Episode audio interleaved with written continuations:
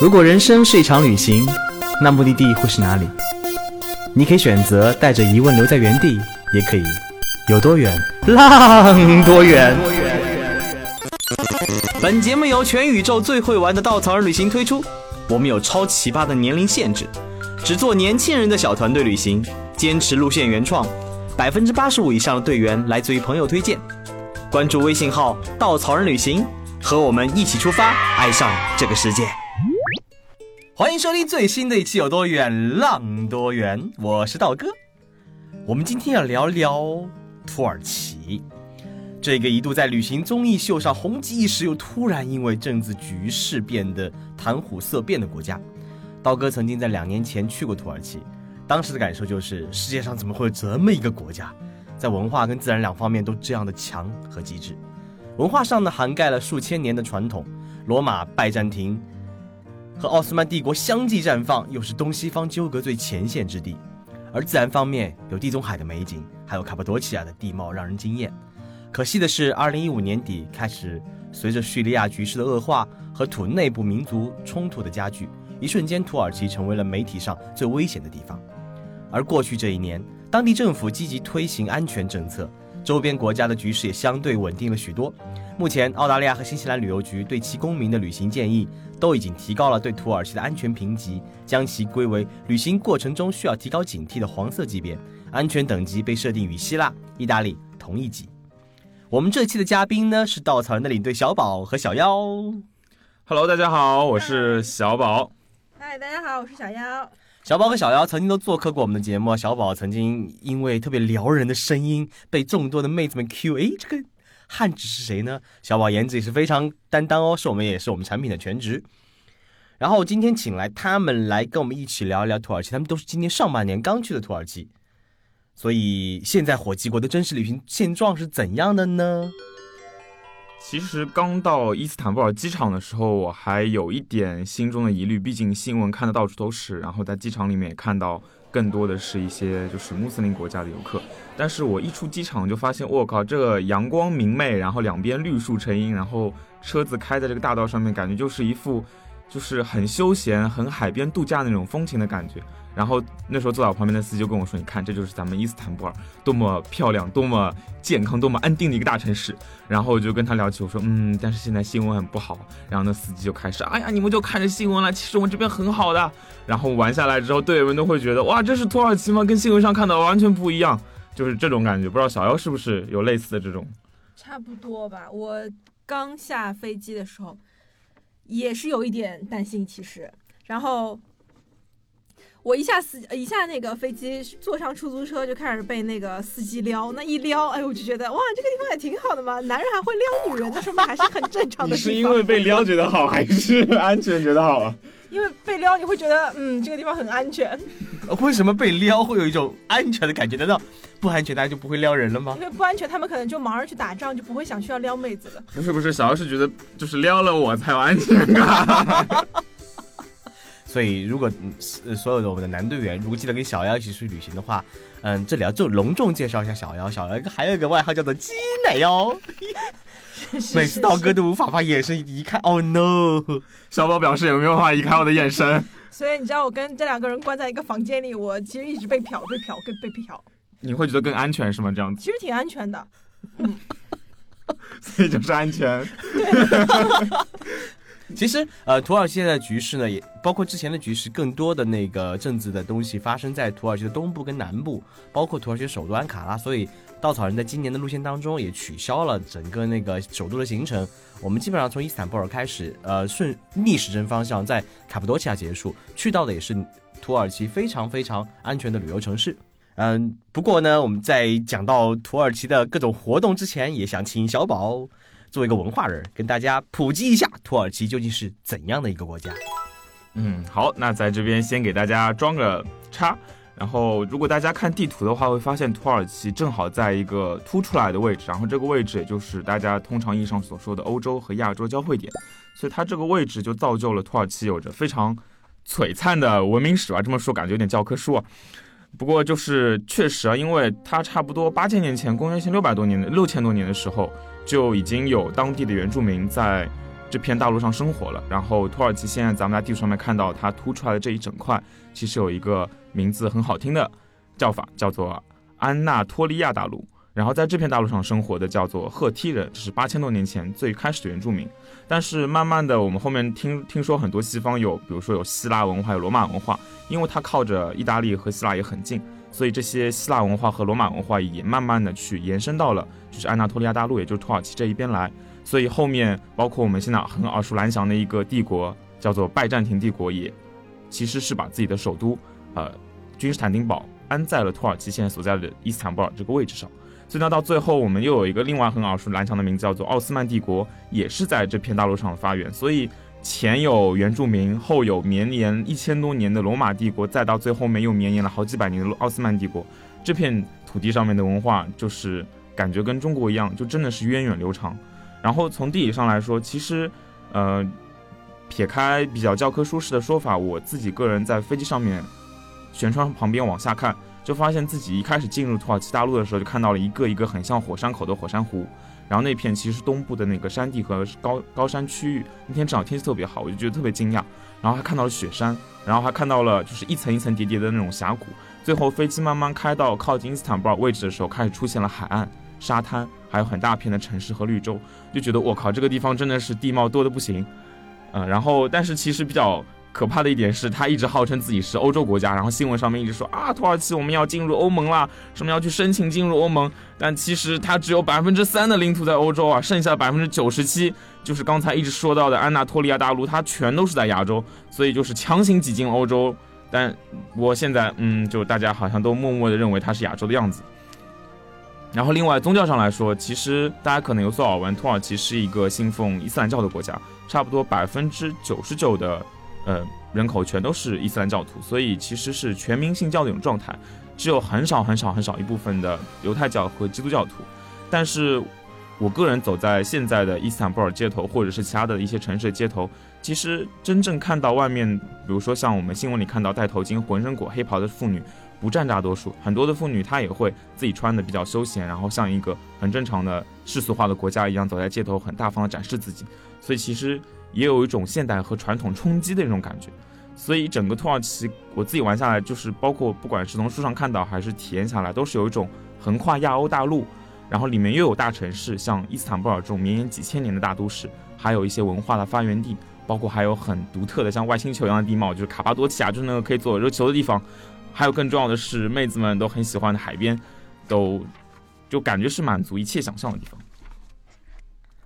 刀哥作为经常往中东奔的人啊，为什么往中东奔我也不知道，反正就是老被派去中东。然后土耳其给我的印象呢，其实不太像中东其他那种伊斯兰国家。就你发现这里的妹子们，哇哦，长发飘飘，也没有戴头巾，然后走在你面前，一个一个小眼神就把你整个人勾住了。汉子们在你眼前，一个小眼神也能帮你勾住，浓眉大眼，轮廓非常好看。然后这里为什么能有这样比较开明的伊斯兰呢？主要是也是因为它地理环境。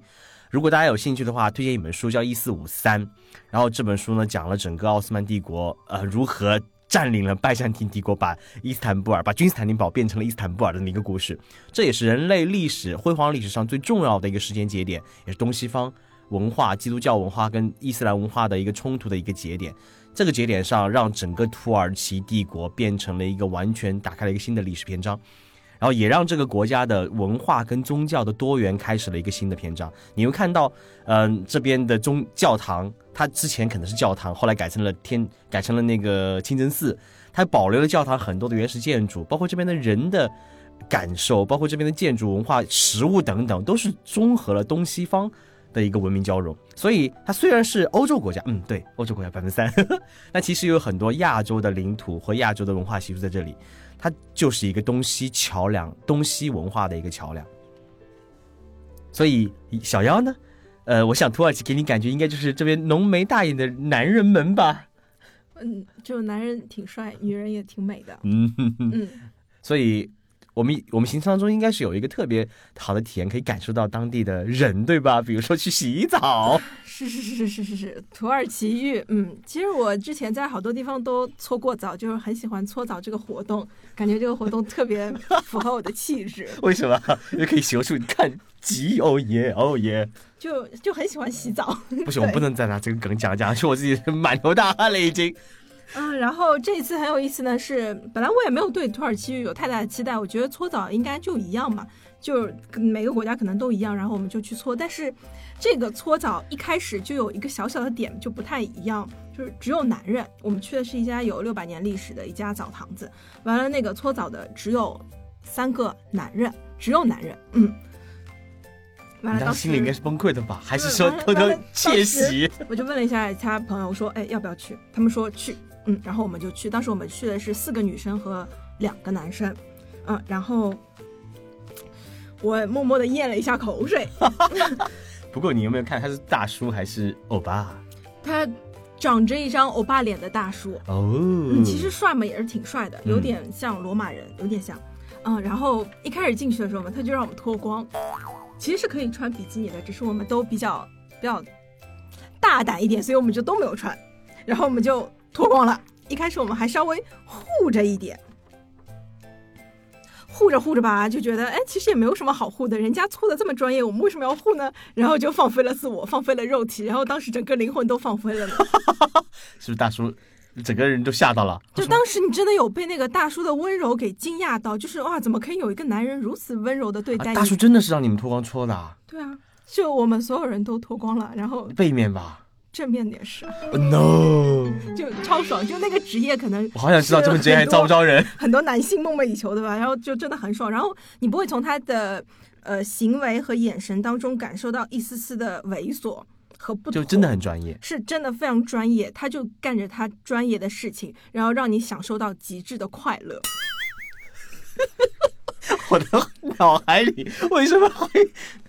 不好意思，不好意思，呃，打住打住。打住，对，嗯然后那个土耳其鱼，它会先让你在一个砧板上像煎煎鱼一样，正面煎一煎，反面煎一煎，然后煎完以后为，什么那么美好的事情被说的那么像在烤做烤肉一样？其实你就是一滩肉，然后你煎完之后毛孔打开了，然后它就会帮你搓，然后会有各种小泡泡，然后在你的身上展开，然后你就觉得自己在洗一个泡泡浴，不用。就完全不用动手，你的澡就洗完了，然后特别干净，然后出来的时候你就觉得整个人焕然一新，真的就是跟重生一样的感觉，特别美好。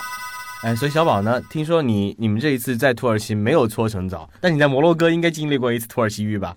我听到了小姚的这份快乐，我很羡慕，我想要有他一样的快乐，但是我并没有。听说你们是互相搓对吧？对，就是土耳其，我很遗憾错过了，所以我在摩洛哥看到了土耳其浴之后，我决定要来一把。但是我很不幸的遇到了斋月，所以当我跟另外一个男队员兴致勃勃的去到了浴室的之后，我们就是发现没有人给我们搓澡，然后我们就只能兴致勃勃的进了一个二人间雅座，然后我们脱光了衣服，互相坦诚，兴致勃勃的在那块砧板上前后互相争了一下。然后边蒸边尬聊，因为并没有第三个人给我们搓澡，所以我们又只能伸出我们的双手，在对方身体上进行来回的揉搓。但但是我们力道不够，你知道吗？我的画面一直浮现着，就是小宝拿出一块肥皂，呵呵，然后一挤掉地上了，你要帮我捡一捡吗？但我关注的是小宝的四个重点词，叫兴致勃勃。嗯，嗯，就反正最后感觉没有搓出小妖的那份快乐，但是搓出了别样的高兴。哦、no！啊，算了，这个话题我们打住了。我们这个节目还是比较健康的，我们准备、呃卡掉。然后除了搓澡以外的话，搓澡也肯定是嗯、土耳其人的一个比较独特的体验。为什么呢？因为土耳其人就像罗马人曾传承下来的一些呃习惯，他们喜喜欢在这种浴室里面进行社交行动。哎，这个词社交行动，啊、不对，想什么呢？社交活动。行动，然后行动，因为他们会 social，会比较喜欢在这边聊天，所以这也是他们八卦呀、传播各种信息很重要的场所。所以为什么土耳其能完整的传承到现在，还经过了几千年的历史，依然是当地人很喜欢的一种活动方式。突然想起来，就是在以弗所的时候，它有那个古罗马的废墟遗址，然后其中就有一个浴室的遗址。我还看到到向导跟我们说，旁边这个就是大理石当初铺就的浴室的一些墙壁、浴室的地面，甚至还有他们当初坐在那边尬聊的浴室的，就是石凳子。但是我其实一直很难想象，坐在浴室里面跟一帮对对吧？老爷们儿然后坐在一起尬聊，就是聊上一整天是怎样一种体感？因为那时候没有手机嘛，对吧？然后也没有什么其他的娱乐方式，然后人们坦诚相见的，可能就在浴室里面脱光了聊天，然后这样子会比较真诚一点。啊，我还听说这个浴室是土耳其丈母娘找媳妇儿的一个场所，就因为以前保守的时候，只有这样才能看得到女生的正正脸，然后就是妈妈就给自己的儿子看好，哎呦这姑娘长得不错，然后回来跟儿子说，要不你约一发，然后约完之后，这老那个儿子其实也不知道这姑娘长什么样子，然后这妈妈已经确认过了，就这样子把这个婚姻给包办了，啊，那坦诚相见过所有的体型啊，身上有没有缺陷啊，大概觉得很满意那。个臀部是不是够宽 之类的，全都看见了，对吧？哎，除了嗯、呃、土耳其语以外，土耳其有很多很有趣的活动，尤其在我们的路线当中。所以小妖来跟我们分享分享有什么样独特的活动呢？啊，我们特别爽的是有一天我们会在地中海包个船，然后大家一块儿出去。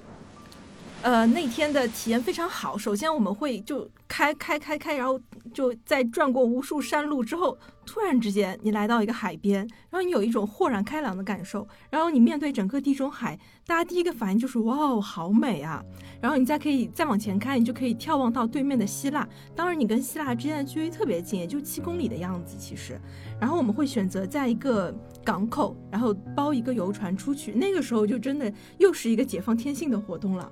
然后在经常看到你的照片，就是各种大长腿，对对穿着对，就大家一定要穿比基尼，就越穿的越少越好，然后就可以解放天性。然后一言不合，你就可以跳下水里去游泳。我记得特别清楚，大哥第一次去的时候也包了一艘船，我们团上有十一个特别美的妹子，还有四个男性。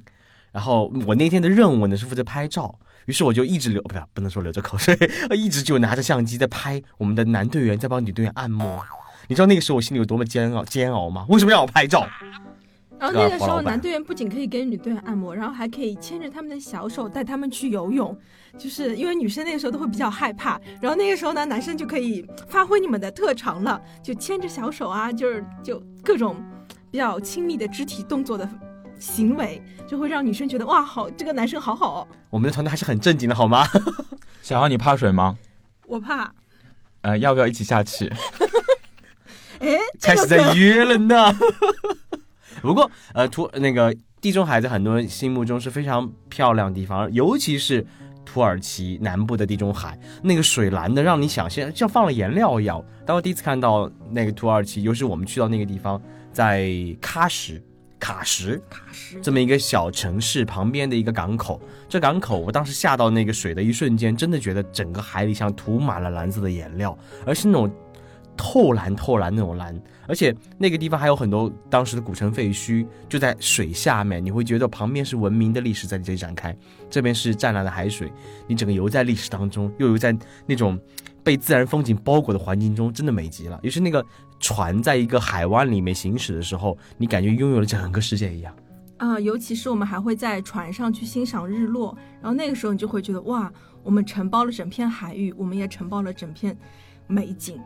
那个感觉真的是非常的好。然后那一片海域它又非常的安静，所以也非常适合下水游泳。哪怕你真的水性不好，你穿个救生衣，拿个浮力棒，其实也就下去了。嗯、再加上有像小宝这样的帅哥在旁边搭着你的手，你一定会觉得哇，非常值。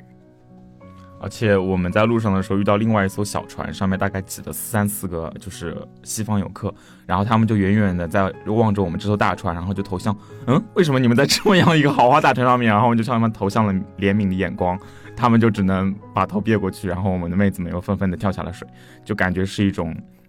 就是东西方的碰撞吧，另外一种意义上的。哎，说起东西方的碰撞，有一个城市也是我们刚刚都一直提到的，就是伊斯坦布尔。然后小宝做我们的文化担当、颜值担当，来，产品的人给我们好好讲讲伊斯坦布尔这个城市。就伊斯坦布尔就是一个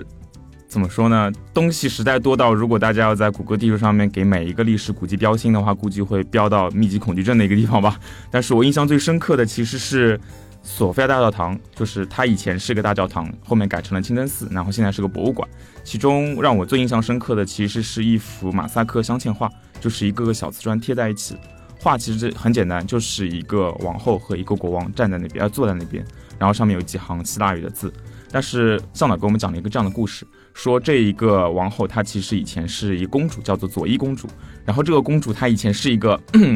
就是圣女，圣到了非常非常圣，就大概四五十吧。然后终于有一天她登上了王位之后，她开始有了自己的第一任丈夫，因为她是王后了嘛，就开始巴结她，因为变成她丈夫就变成了国王。这时候她终于发现了。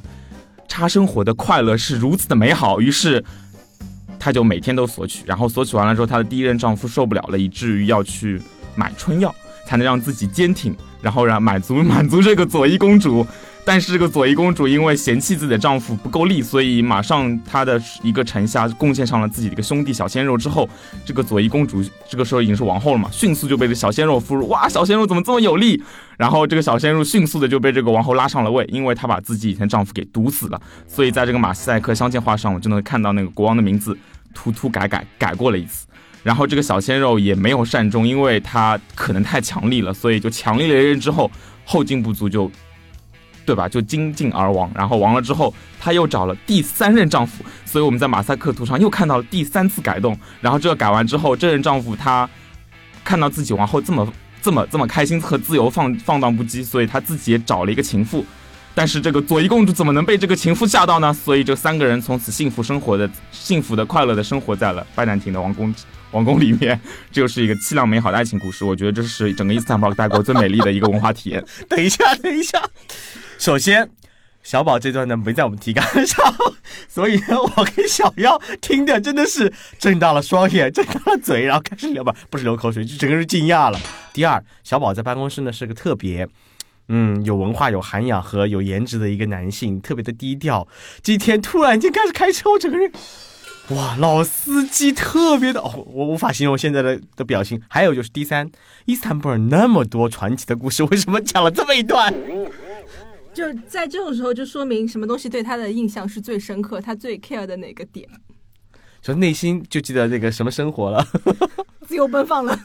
又来了一次自由奔放。所以土耳其真的是一个非常适合打开内心的一个地方。其实我们在伊斯坦布尔有很多很多很好的行程，因为伊斯坦布尔是整个呃博斯普鲁斯海峡的的港口这么一个地方，因为它连接了整个里海，是里海对吧？黑海，黑海。当时大家知道，俄罗斯呢，它北边有很多很多的那个海岸线，但是一到冬天就结冰了，它的海它的船是无法出来的。俄罗斯作为一个强国，它想占领整个水域，所以它一定要找到一个跟地中海，包括跟大西洋海域连接的这么一个港口，唯一能出来就通过黑海，通过博斯普鲁斯海峡，从土耳其这边慢慢的出到出到地中海的开放水域。所以为什么地土耳其跟俄罗斯的关系一直剑拔弩张，原因就在这里。所以呢，土耳呃伊斯坦布尔占据了一个非常重要的地理位置，也使得它本身作为一个东西方的文化交融的地方显得尤为重要。嗯，说到这里，土耳其还有很多很有意思的东西啊，比如说抽水烟，你们有没有体验过？对，那个水烟后劲真的特别的足。小宝，你有抽吗？我们当初可是抽的尊贵的水蜜桃味，好吗？我抽的是卡布奇诺的味道。卡布奇诺的味道。对，然后它真的是有咖啡味儿的，一毛一样的咖啡味儿。然后就是，嗯，就你不能猛烈抽，猛烈抽两口，你五分钟之后就觉得自己晕了，真的有微醉的感觉。啊，我第一次带一个女生去，那女生就是平时特别乖乖女，然后那天死命抽，结果接下来三天都是醉生梦死的状态。其实，呃，整个伊斯坦布尔有很多好玩体验啊，比如说你坐一个船，诶，一会儿在欧洲，一会儿在亚洲，在欧洲，在亚洲，你跨越整个波斯普鲁斯海峡，很短的一个海峡，能跨越整个亚欧大陆的那种爽感。而且你觉得哇，欧洲城市跟亚洲城市近在咫尺，特别有意思，还包括抽水源，包括我们会去各种清真寺、去博物馆、去到地下水店，去坐当地很可爱的那个小黄车，整个伊斯坦布尔就在你眼前慢慢展开，非常有意思。还有那个当地的市场真的很好吃，人也非常多。伊斯坦布尔应该是全球最大的赌城，对吧？对，最堵最堵，特别堵，你要出城几乎都要花个两三个小时才出去。所以你要从欧洲到亚洲，虽然近在咫尺，你看哦，慢慢挪动。然后除了伊斯坦布尔以外的话，我觉得那个土耳其还有一个很有意思的地方，就是卡帕多奇亚。卡帕多奇亚呢有很多很多很独特地貌，我们一直把它称作像月亮一样的山谷。当然，里面印象最深刻的山谷，嘿嘿嘿，小妖。这个这个对这个，当你站在高处的时候，其实就一目了然，它比较像春笋。嗯，春笋吧？哦，嗯嗯，对，其实里面有很多种不同的山谷，山谷里面很多不同的地貌，尤其那些呃被风侵蚀的那种石柱，而且呃有一个谷里面它的那个石柱长得特别特别像某种东西，所以当地翻译叫做 Love Valley，Valley，就是情人谷，待会儿我们把它叫做嗯某种盐。然后，因为我为什么印象那么深刻呢？我在小宝的朋友圈里面看到一张他伸着舌头在舔那个东西一张照片，顿时又刷新了我对小宝的三观。不是，就是有一种嗯，这个时候要做些什么，然后我又想起了我灵活的舌头，所以我就这么情不自禁。可是你为什么想？舔他呢 这不是嘴巴不够大吗？不然我就可以一口吞了。？No，我觉得我节目真的要被卡掉了。我真的很想摔门出去，现在好尴尬。不过我听说小姚你们成功做到了热气球是吗？是的呢，是这样。当时我们有两个队，然后第一个队呢就很可惜都没有坐上热气球，然后大家是带着遗憾就默默流着眼泪离开的。然后第二个队的队员就运气特别的好，然后第一天就坐上热气球了。然后热气球这件事情也特别神奇。呃，因为大家肯定在很多综艺节目上都有看到过热气球这个东西，可是当它真的出现在你的眼前啊，你得凌晨三四点就得起来，就为了赶那个日出的日呃日出的热气球。完了，到那儿可能天还是灰蒙蒙，还没有完全亮，然后你就会看着一个巨大无比的圆形的东西从你面前慢慢的变大、变大、变得更大，因为它要把它吹起来，它是用一个鼓风机，然后开始吹吹吹，把它吹得越来越大，然后就给它点火。挨个儿点火，就有一种圣火传递的感觉，挨个儿把它点亮，整个夜空就被那个，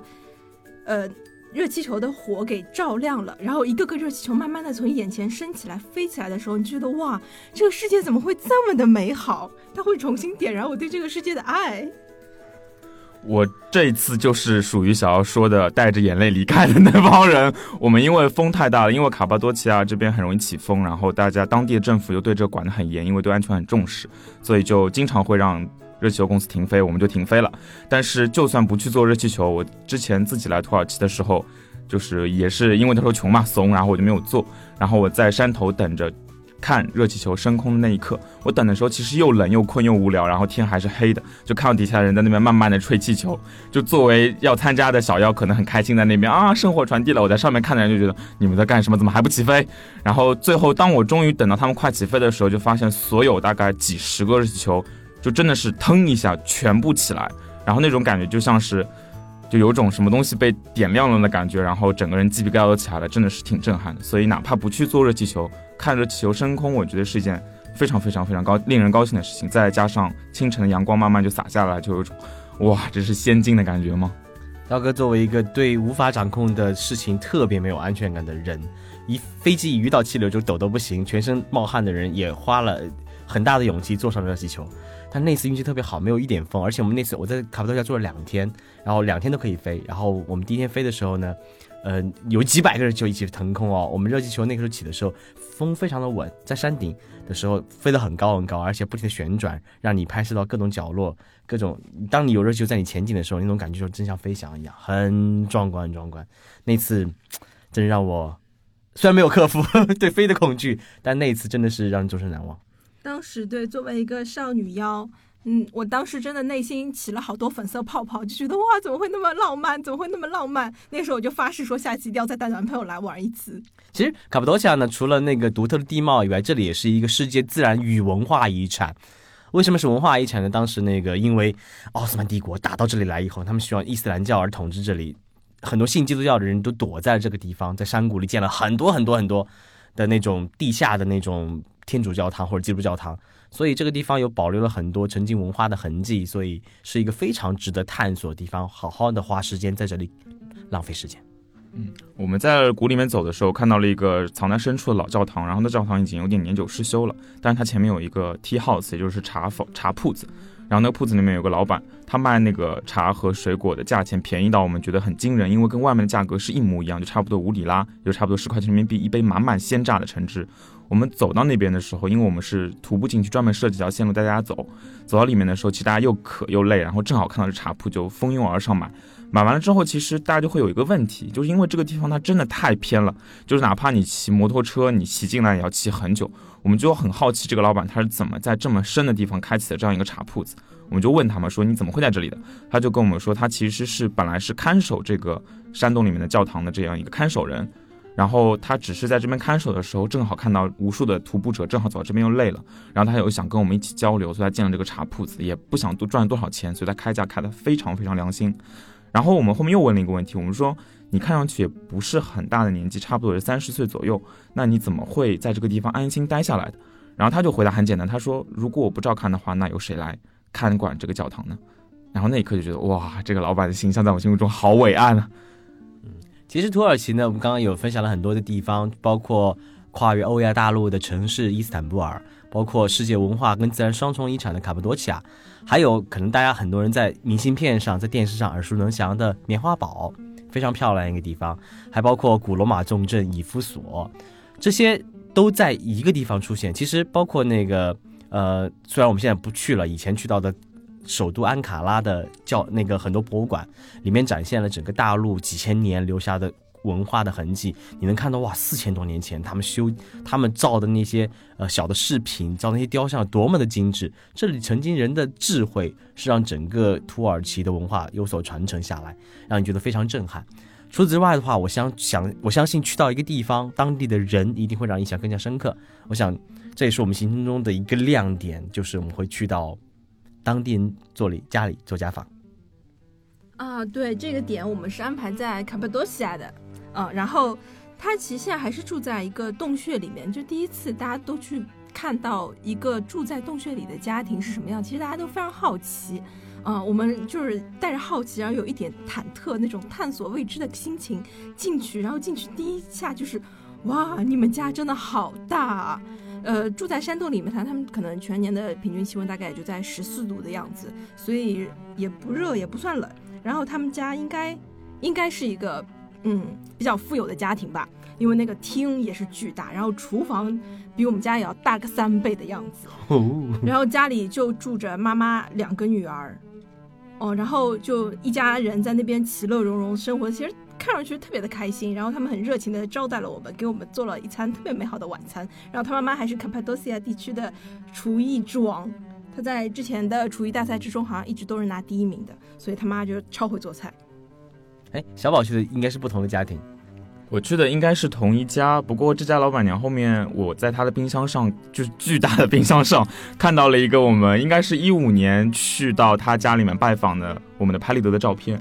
然后我说哇，就是稻草人的二零一五年去到的痕迹还留在他们家的冰箱上面。然后正好聊起来嘛，他就说，他现在已经就是不太想招待除了我们之外的其他的很多很多外面的旅行者，因为旅行者们毕竟。大家可能文化上有点差异，所以互相之间可能尊重程度不是特别够。但是我们去到的话，跟他更多的是一种交流，当地到底是一种怎样的生活体验，然后我们在上海是怎样生活，你们在遥远的土耳其的卡帕多奇亚是怎么生活的那种状态，他觉得很喜欢，所以他到后面就好像变成了我们的专属一样的。他看到我们也超开心。我们从踏进门那一刻开始，他就哇，你们来了，什么什么。虽然我们语言上面不通，但是就是全程的笑容，我觉得真的还挺不一样的。所以他们家男主人是做陶的。女主人是靠那个手工编织地毯为生的，所以也是这边可能这样的手工艺能手工艺人能有不错的收入吧。嗯，或许是这样。然后，但因为近些年中国游客去的少了，所以感觉他们经济下滑也挺厉害的。我在那儿吃饭，完了那家餐厅里面就一个人，真除了那个员工比客人还要多，就是员工大概有七八个人，然后客人就我一个，然后就觉得哇天哪，就没有中国游客 GDP 都带动不起来了呢。但不得不说，少了游客的真的是好安静啊！这个城市，尤其这种以游客呃有以旅游为支柱产业的地方的话，其实他们非常希望游客到来。他们国家政府应该说政府做做的行为，导致了他们那个旅游行业下滑，下滑很严重。我记得在二零一六年几乎下滑了百分之八十。所以我们现在都没有办法见到几百个热气球一块升空的壮景。我们这次也最多也就飞了五六十个吧。嗯土耳其曾经是全球旅游入境国家排名第五，当然前几名都是旅游大国了，什么美国、意大利、法国和中国。土耳其常年排名第五，但好像去年已经下滑到几十位以外了。所以呢，和平真的很重要，希望大家珍惜我们现在生活的和平。除此之外的话，我相信让大家都很震撼的一点，那就是旋转舞了。啊，是。旋转舞真的是一个怎么说呢？我一开始和队员说啊，今天晚上我们要去看一个宗教的仪式，是个旋转舞，大家会觉得孔雀舞吗？这不就是？因为因为旋转舞在很多电视上大家有看过，很多演出场所是有看到过，就是就一个男生嗯拎着个不是不是拎着裙子，穿着那样裙子一样的衣服类似的，就开始转啊转啊转啊转，很多人看到后面睡着了，因为它是表演性质。但你真正正正走到一个宗教研习所里面，看到不是为了演出而给你展现的，而真真正正的，他们认为旋转是跟跟上帝对话。嗯，没错，而且这个感觉从我们一踏进那个修行所开始就有了，因为我们一进去就发现我们是唯一非当地人，就是整个院子里面的所有人都看着我们，觉得很奇怪，哎，为什么三个跟我们长得不一样的外国人会跑来这边？然后，但是就是真的不是一个 演出的地方，因为他们完全没有一个固定的时间，我们就在那边坐等，然后跟当地人闲聊，然后突然里面的人跑出来跟我们说他们已经准备好，然后我们再走到我们该走的位置去。不过我觉得还挺神奇的是，这个地方是。需要男女分开坐的，所以我这个视角是在下面。然后我在那边坐下来，刚开始看的时候，觉得好像他们有很多很多的仪式和典礼，非常的庄重。慢慢随着这个仪式进行，我其实心就静下来了。对他的感觉更多的是一种，我来这边只是来看一下别人的这种宗教仪式的生活方式，而不是来看一个演出的这种娱乐性质。然后慢慢当他们甩起裙子开始起舞的时候，这感觉就会让我觉得。就好像跟着他们在那边做冥想一样，所以完全不会有任何的困意，就感觉一直盯着他们，感觉像他们做的手势一样，慢慢的就向他们的神表示一种敬意，就完全能够从他们的舞蹈当中看出来。不过其实我挺好奇的，因为女生是在楼上嘛，然后想要你们在楼上看到的是怎样一幅景象？因为我离得比较近，反而有时候看着看着，哎，你底下的底裤好像露出来了，就有点分神。我们这边看到的就是头顶。不好意思啊，我要打断一下，小宝，你什么恶趣味？去某个眼，你一定要露出舌头去这里要看人家底裤？No，我无法直视你的未来，你该坐我旁边。他们的裙子其实特别的长，就是你这都能看到，那一定是把脑袋往下探了才能。一定是在鞋上放了一个镜子。嗯，并没有，并没有。我那一场还有个人穿了一个粉色的，不知道他是不是知道我要来。那么严肃的话题，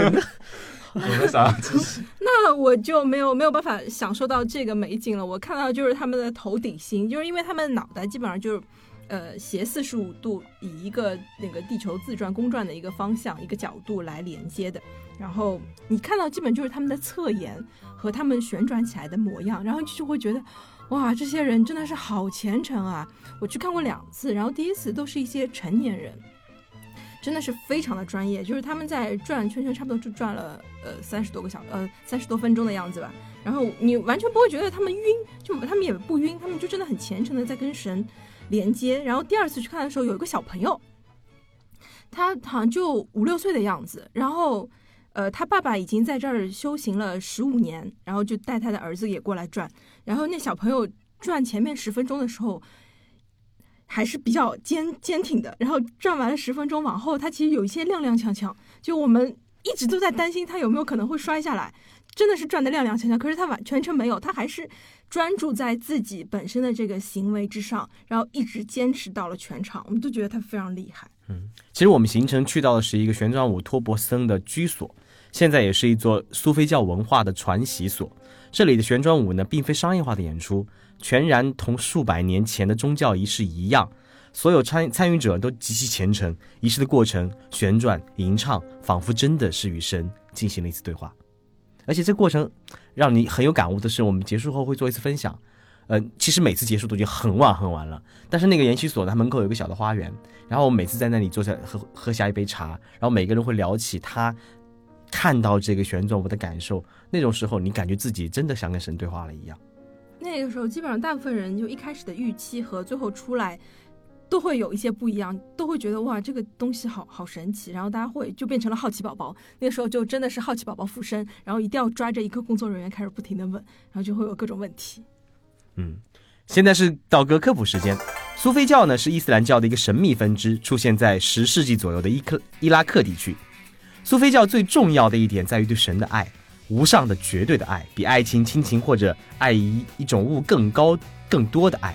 旋转舞呢也是苏菲教最重要的修行方式之一。修行者通过不停不断的旋转，聆听神的语言，将自己作为桥梁，连接神与这个世界，将神的爱散散播到这个世界。在起舞的过程中呢，首先会有一位长者进入礼拜堂进行行礼，随后白衣的托钵僧入场和长者行礼之后，开始起舞。一般会有三种手势：双手仰面朝上，代表从神那里接受爱与祝福；双手负面朝下，代表向人间撒播爱与祝福。一手朝天，一手负面往下，代表成为神与人间的桥梁，一方面承受神的爱，一方面撒播神的爱。哇，说的好好哦！好棒！我们的稿子好多字。呃，非常感谢小宝跟小妖来分享关于土耳其。其实土耳其的魅力不应该被忘记，这可能并非最好的时节，也也可能是最好的时节。游客量还没有恢复，当地货币一直在贬值。涉及安全问题，还需要小伙伴们自己权衡跟考量，判断是否前行。但是我们相信，这个目的地的光和热一直在散发，一直值得你去探索。更多的关于土耳其的旅行资讯呢？关注微信号“稻草人旅行”，回复“土耳其”就可以查看。再次感谢小妖跟小宝，谢谢大哥。我们下期再见。